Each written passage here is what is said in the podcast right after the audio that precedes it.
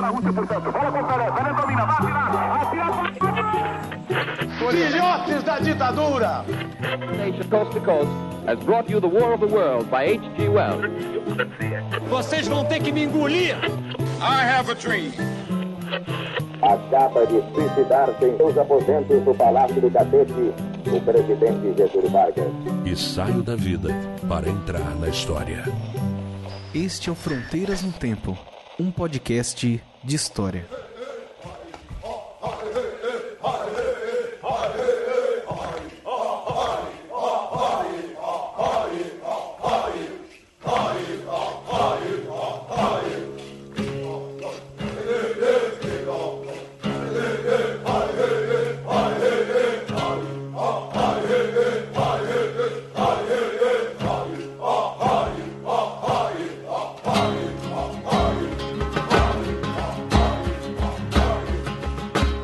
Olá, aqui quem fala é o CA e você está ouvindo Fronteiras no Tempo, um podcast de história.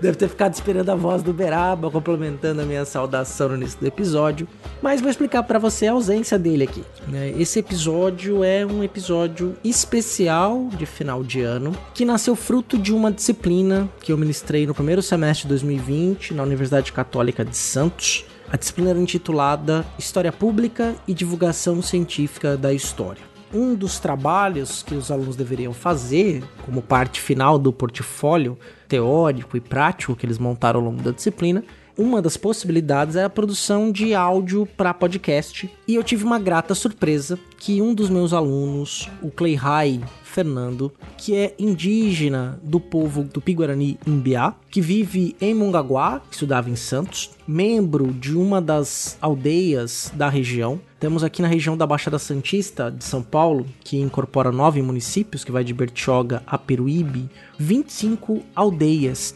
Dessas, nove tem o povo Tupi-Guarani Imbiá e as outras tem o povo Tupi-Guarani Yandeva, que são descendentes dos Tupinambás. E a mistura entre o povo Guarani e o povo Tupinambá gerou os Yandeva aqui na região. E o Clay High fez parte de um programa da universidade que dava formação aos professores indígenas que atuam em escolas indígenas de forma é, acolhedora, inclusiva e gratuita. Isso é muito importante se dizer. Então, o Clay High Fernando foi meu aluno no curso de História e o áudio que ele produziu, nós estávamos aqui guardando, né, para em um momento como esse poder divulgar essa produção. E é incrível porque ele vai contar a história dos Xondaros, que são os guerreiros tupi-guaranis, e as funções dos Xondaros dentro da organização social deste maravilhoso povo. Um dos elementos da história pública é, além da história feita para um grande público, que é uma dimensão da história pública, é uma história produzida por um público que não necessariamente nós estamos acostumados. O Clay High, além de estudante de história, é um indígena e traz uma particularidade das histórias que são contadas nas casas de reza, um dos elementos onde se pratica a religiosidade e também passa-se o passado, a memória por meio da tradição oral. Então ele vai contar nesse áudio para nós quem são os Xondaros, os guerreiros, e quais são as suas funções.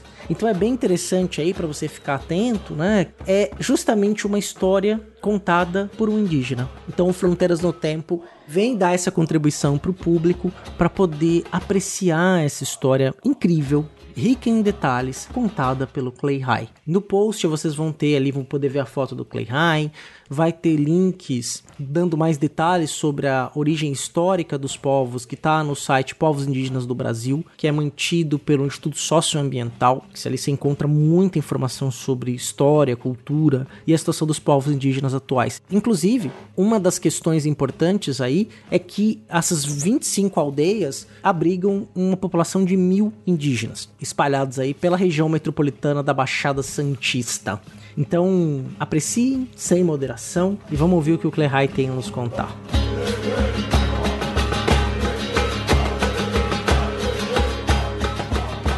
Olá a todos, meu nome é Cleihai, eu era Fernando, eu sou indígena, eu faço faculdade na Unisantos, é licenciatura de História e hoje eu quero contar um pouco sobre, sobre a minha cultura, sobre as tradições indígenas e as histórias que, né, que são passadas de geração em geração. E eu quero falar um pouco sobre os Chondaros, que são os guerreiros. Qual era a função desse Chondaro? Qual é a importância desse Chondaro dentro da comunidade indígena antes de 1500 e nos dias atuais, né? Quero começar falando sobre o Chondaro Opureguá. Esses Chondaros eles são treinados para cuidar da casa de reza, que é Opã, né? Oguaçu, e cuidar do Tiramõe, que é o pajé da tribo, né? Que é o pajé da comunidade. O treinamento desses Chondaros é mais espiritual, né? Porque eles vão estar direto, constantemente com o Tiramõe, né? Para cuidar dele. Então esses Chondaros, a função deles é mais, né? Cuidar do Oguaçu, da casa de reza e do Tiramõe, porque quando tem é, ataques dos, né, dos inimigos, quando a aldeia é atacado, né, sempre eles iam buscar, né, pegar, né, primeiro o líder espiritual que é o Tiramõe. Então esses guerreiros os Chondaros Opireguá eram né, para cuidar desse Tiramões né, em tempos de guerra e em tempos de paz também, né, porque o Tiramões necessitava de várias coisas. Então a função desses guerreiros né, Opireguá, né, Chondaro Opireguá, era mais ou menos isso. E o outro que nós temos, que é o Chondaro Ocareguá. Esse Chondaro Ocareguá era para cuidar da aldeia né, interna, né, porque dentro da aldeia nós temos leis, né? Nós temos coisas que não podem ser feitos. Então esse Chondaro Ocareguá, ele cuida das pessoas dentro da aldeia, né? Antigamente as pessoas que iam buscar água, né, que era um pouco longe, distante da aldeia, então esses chondaros acompanhavam essas mulheres para buscar água, é, acompanhava as mulheres na plantação. Então a função desses chondaros Ocareguá era basicamente isso, né? Cuidar da comunidade dentro da aldeia. E o outro, né? O terceiro que nós temos é o Chondaro Krembá. Esses Chondaro Krembá, né? Que é são os guerreiros que eram treinados para guerrear. Então cada treinamento tinha a diferença, né? Tinha essa divisão de treinamentos de cada Chondaro, né? Então esse Chondaro Krembá, que era treinado para guerra, era feito os exercícios de guerra, a dança, né, que tem a dança do Chondaro até hoje, que é viva ainda essa tradição dos Chondaros, né? Então esses Chondaros, o treinamento deles era para guerrear e cuidar da comunidade geral. Então nós temos esses três Chondaros, né, os guerreiros e que faziam parte da comunidade. E o outro que nós temos é o quarto Chondaro, que era formado por caçadores. Então, esses chondaros, eles iam, né, eles tinham o treinamento da caça, o treinamento né, de como fazer as armadilhas. Então, esses chondaros, a função deles era trazer alimento para a comunidade indígena. Então percebemos que há diferenças entre cada chondaro. O chondaro que cuida da casa de reza do Opã, o chondaro que cuida dentro da comunidade, o chondaro que é treinado para a guerra e o chondaro que traz o alimento dentro da comunidade. Então a importância desses chondaros era grande antes de 1500 e nos tempos atuais também. E outra coisa que eu quero deixar também aqui que não era só os homens que eram treinados e preparados para ser chondaro. Há também mulheres, né, as chondárias, que tinham treinamentos igual dos homens, porque depois, né, isso isso vai ser essencial na chegada dos portugueses no tempo da colonização, porque quando uma aldeia era atacada, as mulheres também tinham essa função de proteger a comunidade. Então tinha as chondares, as mulheres né, treinadas para guerrear também. Né? É praticamente igual o treinamento dos homens. E nós temos vários chondaros que deixaram símbolos né, de resistência para nós, né, hoje, povo indígena. Aqui no litoral nós temos o grande líder, né, Chondaro, que é o Cunhambebe, líder da Confederação dos Tamonho, que lutou contra a resistência portuguesa em né, escravizar os indígenas daquele do litoral não só o Cunhambebe, mas nós temos o Pindobuçu, o Coaquira, a Emberê, né, grande líder, que para os Juruá, né, para os, os não indígenas, eles falavam que era líder né, do movimento, né, mas era Chondaros, são os Chondaros treinados naquela época para guerrear, né? Era o líder dos Chondaros. E no sul, né, nós temos o grande, né, Chondaro também, líder, o Sepete Araju, que lutou contra a coroa espanhola e a coroa portuguesa nas missões jesuíticas, né, que juntou sete povos e, né, tem as histórias. Então são Chondaros que deixaram a sua marca as histórias né, até hoje são contadas na casa de reza, né, o que esses chondaros fizeram né, para combater os portugueses, a inteligência desses chondaros. Então há essas histórias, né, e é muito interessante porque várias pessoas, o não indígena, acham que naquela época é, uma aldeia não tinha organização social, mas tem, né, tem até hoje. E por isso que é muito interessante ver essa divisão de Chondaros, né? Um que caçava, um que cuidava do líder espiritual, o outro que cuidava da comunidade e o outro que era treinado para guerra. Então, essas diferenças que tem até hoje nas aldeias indígenas há essa diferença. Então é isso, né? Espero que vocês tenham gostado. Eu trouxe um pouco sobre os né, relatos que eu ouvi desde criança nessas histórias de Chondaros, né? Que defenderam a sua tribo contra a colonização portuguesa, né? Não só né, disso, mas de outros povos também, porque naquela época havia essa essa inimizade né, entre outros povos, né, principalmente os tupi, né, que eram homens guerreiros e por isso existia bastante chondaros, né, dos tupi, né, do, dos guarani também.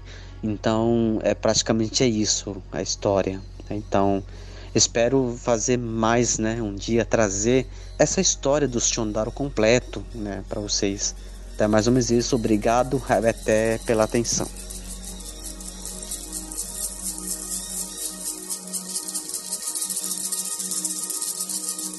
Acredito que, como eu, você tenha ficado encantado com essa história contada pelo Clay High. Saber da diversidade, da complexidade da criação né, e da, do funcionamento da sociedade tupi-guarani, parte dos Xondaros, dos guerreiros. E é interessante como histórias, essas histórias são passadas de geração a geração, desde o período colonial. Então, como as histórias, como os indígenas também contam história também marcam a partir das suas perspectivas e a partir de uma história, de uma concepção de tempo, de sociedade que é diferente da europeia, que está muito em nós em alguns aspectos, porque nós também temos muita influência dos povos indígenas na língua, nos costumes, na formação social, mas também para a gente tentar olhar, para a gente perceber um outro, um outro que também tem passado, também cultiva a memória e que também conta a história. Com certeza, Clay High será convidado para novas participações é, no Fronteiras. Ele ficou muito feliz, inclusive, quando disse que queria publicar né, o, o áudio aqui. Ele ficou, foi, deu muito apoio, me passou uma série de informações importantes sobre o seu povo. E nos agraciou então com esse brinde, né? Entendendo características importantes de uma concepção de história pública. E é interessante um relato, né? Eu só fui ter contatos com indígenas. A primeira vez na minha vida foi em sala de aula. Foi nesse projeto na qual nós recebíamos esses estudantes para poder ter a sua formação na universidade. E isso que é interessante, né? Que não é só a gente trazê-los para formá-los dentro da academia ocidental, mas é também nós aprendermos com ele fora de uma lógica da colonização fora da lógica propriamente que a gente acha, coloca num, num, num, patamar de superioridade. Não, é igualdade, é diferença, é diversidade. Então é muito bacana quando a gente tem um contato real com outras histórias, com outras formas de organizar a linha do tempo, o passado, outras concepções. E confesso que eu aprendi muito mais com o Clay do que ele aprendeu comigo, com certeza. Então, essas sociedades né, tiveram no passado, e aí convida você a ouvir pela primeira vez ou reouvir o episódio Indígenas na História do Brasil, na qual, em outras oportunidades também, Beraba e eu comentamos isso, de que esses povos fizeram alianças, tinham seus próprios interesses, viviam na terra, não necessariamente se viam como uma unidade, porque não eram, eram povos distintos. Algumas vezes guerrearam entre si, se aliaram a estrangeiros, mas eram pessoas que vivenciaram a história. Que tiveram ali seus momentos e que a colonização, por meio das doenças que se espalharam, pelo uso do metal, do aço, da pólvora e do empreendimento colonizador, acabou então levando alguns povos à extinção. Né? Tem povos indígenas que desapareceram, tem povos indígenas que estão sobrevivendo, inclusive no norte do país, neste momento que nós estamos vivenciando, 2021, que está terminando, a gente vê mineração ilegal, morte de crianças indígenas por dragas, queimadas em territórios, invasão de territórios por uma agropecuária predatória, pelo garimpo ilegal, pelo desmatamento, questões que vão nos prejudicar, né? Quer dizer, o garimpo traz uma riqueza imediata, só que o dano que ele deixa pela questão do, dos, dos dejetos químicos, do mercúrio, Mariana nos manda lembrança, vai prejudicar o meio ambiente, o ecossistema durante centenas de anos. E muitos dos povos que dependem do rio, dependem da natureza, vão passar por extremas dificuldades, se não levar muitos a óbitos. Então a gente vive um momento em que é importante a gente olhar para os povos indígenas, entender a sua luta, entender que defender os povos indígenas é defender o meio ambiente, é defender a biodiversidade e a diversidade humana, sobretudo.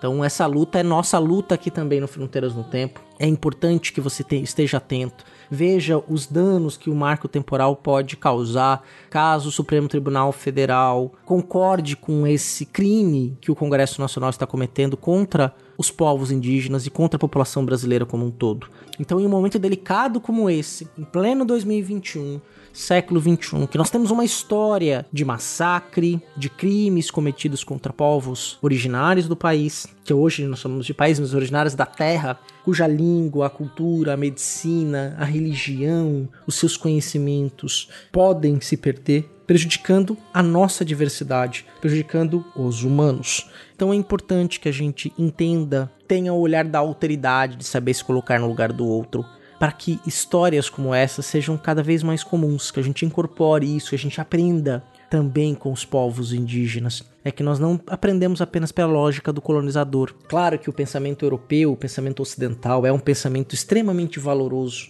que deve ser reconhecido, estudado, mas não só ele. Temos Áfricas, temos povos indígenas, temos Ásia.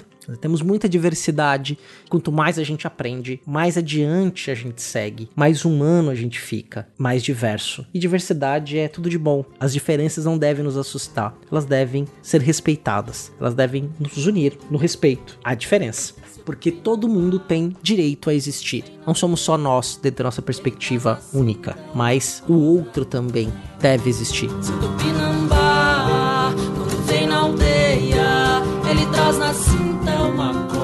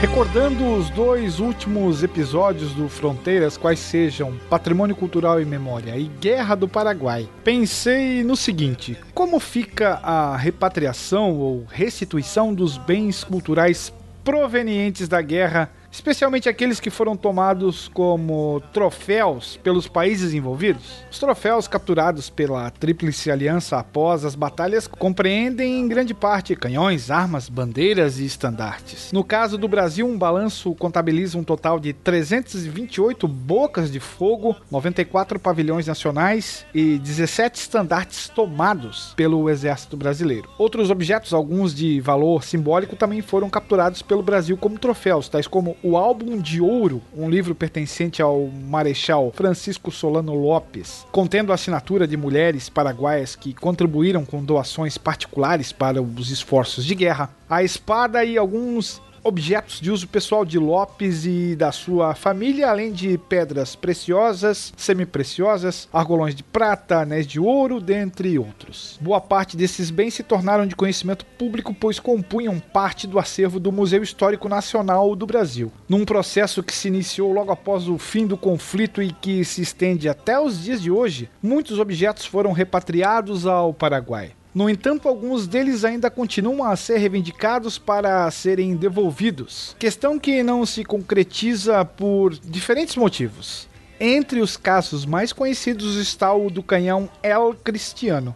As primeiras devoluções realizadas pelo Brasil datam da década de 1970 em meio às negociações da construção da usina hidrelétrica de Itaipu, na fronteira entre Brasil e Paraguai. Em 1975, numa visita do então presidente brasileiro Ernesto Geisel ao Paraguai, foi realizada a primeira devolução de um troféu conquistado pelo exército brasileiro na guerra, o mencionado Álbum de Ouro. A partir dali, várias outras devoluções foram ocorrendo em 1980, no governo de João Figueiredo, vários objetos que também compunham o acervo do Museu Histórico Nacional, muitos deles originariamente de uso e posse de Solano Lopes, foram devolvidos. Entretanto, o caso do El Cristiano continua pendente. O canhão recebeu esse nome, que em português se chama O Cristão, pois fora fundido com o bronze de sinos de diversas igrejas do Paraguai no momento em que o país se encontrava cercado pelos aliados e não conseguia ter acesso aos materiais necessários para produzir o material bélico e continuar lutando na guerra. O El Cristiano, assim como outros canhões, foi tomado pelo exército aliado em 1868, após a conquista da fortaleza de Humaitá,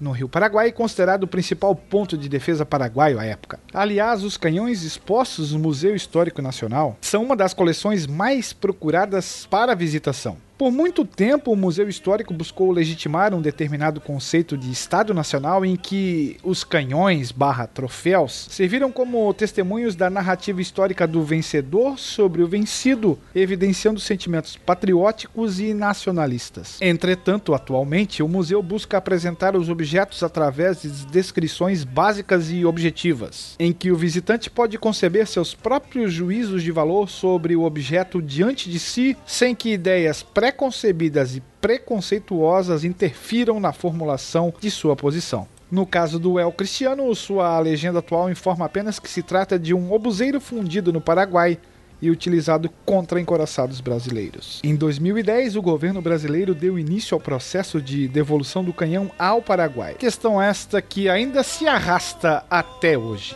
De algum lugar no tempo para o Fronteiras, eu sou William Spengler.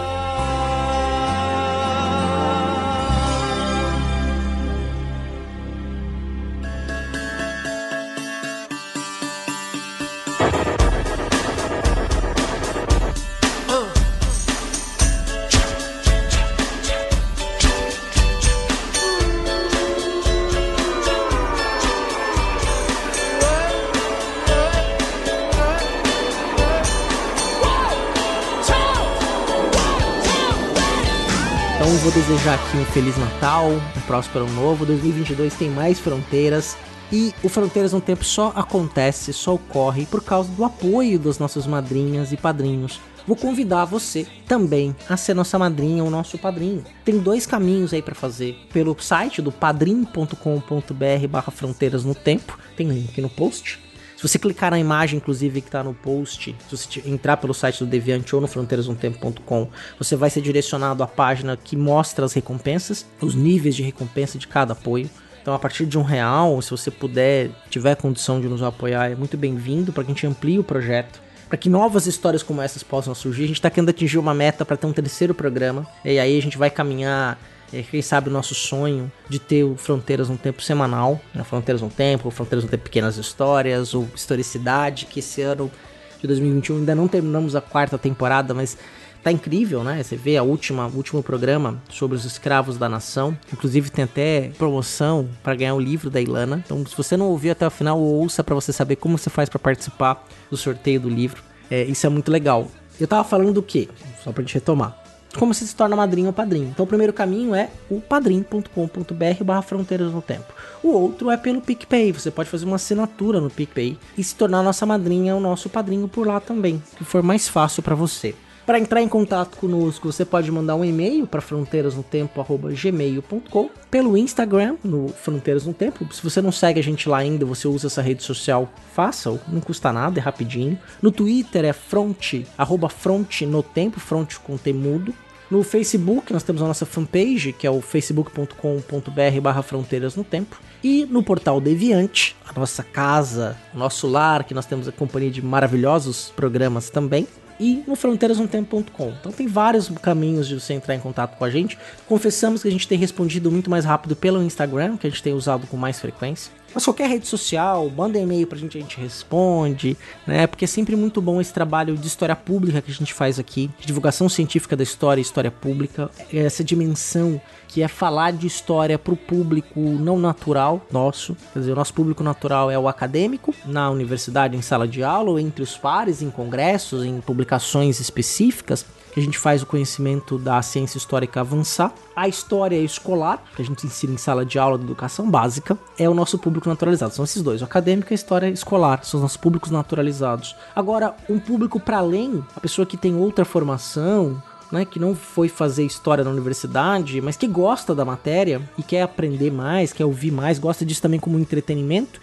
esse é o desafio que Berab e eu vemos encarando desde 2014, né, nesses últimos sete anos, que é fazer essa história para um público não natural, um público mais amplo. E espero que a gente tenha alcançado esse objetivo de cativar as pessoas para essa maravilhosa área instigante, diversa que é a história. Então, novamente, muito obrigado. Nos vemos em 2022. Mas antes de me despedir, temos aí que falar e agradecer pessoalmente as madrinhas e os padrinhos do Fronteiras no Tempo. Adilson Lourenço da Silva Filho, Alexandro de Souza Júnior, Aline Lima, Álvaro Witt, Anderson Paes, André Luiz Santos, Anderson Garcia, André Trapani Costa Pocinholo, Andressa Marcelino Cardoso, Arthur Cornejo, Bárbara Marques, Bruno Scomparim, Carlos Alberto de Souza Palmezani, Carlos Alberto Júnior, Carolina Pereira Leon, Ceará, Charles Calisto Souza, Cláudia Bovo, Daniel Rei Coronato, N. Marquinhos de Moura, Eduardo Lopes, Eliezer Ferronato, Elisnei Oliveira, Ettore Ritter, Felipe Rosa, Felipe Santana, Flávio Henrique Dias Saldanha, Iago Mardones, Yara Grise, João Carlos Aliade Filho, João Carlos dos Santos, Letícia Hartmann, Lucas Aquel, Luciano Beraba, Manuel Macias, Marcos Sorrilha, Maiara Araújo dos Reis, Maiara Sanches, Moisés Antiqueira, Paulo Henrique Dinúzio, Rafael, Rafael Alves de Oliveira, Rafael Gino Serafim, Rafael Machado Saldanha, Rafael Zipão, Rafael Almeida, Rafael Bruno Silva Oliveira, Renata Sanches, Rodrigo Olaio Pereira, Rodrigo Halp, Rodrigo Vieira Pimentel, Rubens Lima, Senhor Pinto, Wagner de Andrade Alves, Thomas Beltrani, William Spengler e ao padrinho anônimo. Então, um Feliz Natal. Feliz Natal já foi, né? Natal já foi.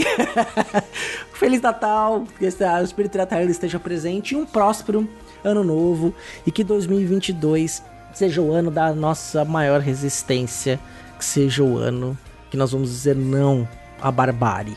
Nós vamos dizer sim à democracia, sim à diversidade e sim à sobrevivência dos povos indígenas do Brasil. Nos vemos em 2022. Nos ouvimos. Um grande abraço e até mais.